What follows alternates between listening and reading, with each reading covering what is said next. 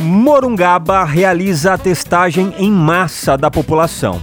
Como é que vai funcionar? Olha só. A Prefeitura de Morungaba realizará amanhã, sabadão e domingo a testagem em massa da população. Então a ideia é que a ação também envolva a solidariedade através da doação de alimentos. Então podem fazer o teste moradores maior de 18 anos e que ainda não se vacinaram.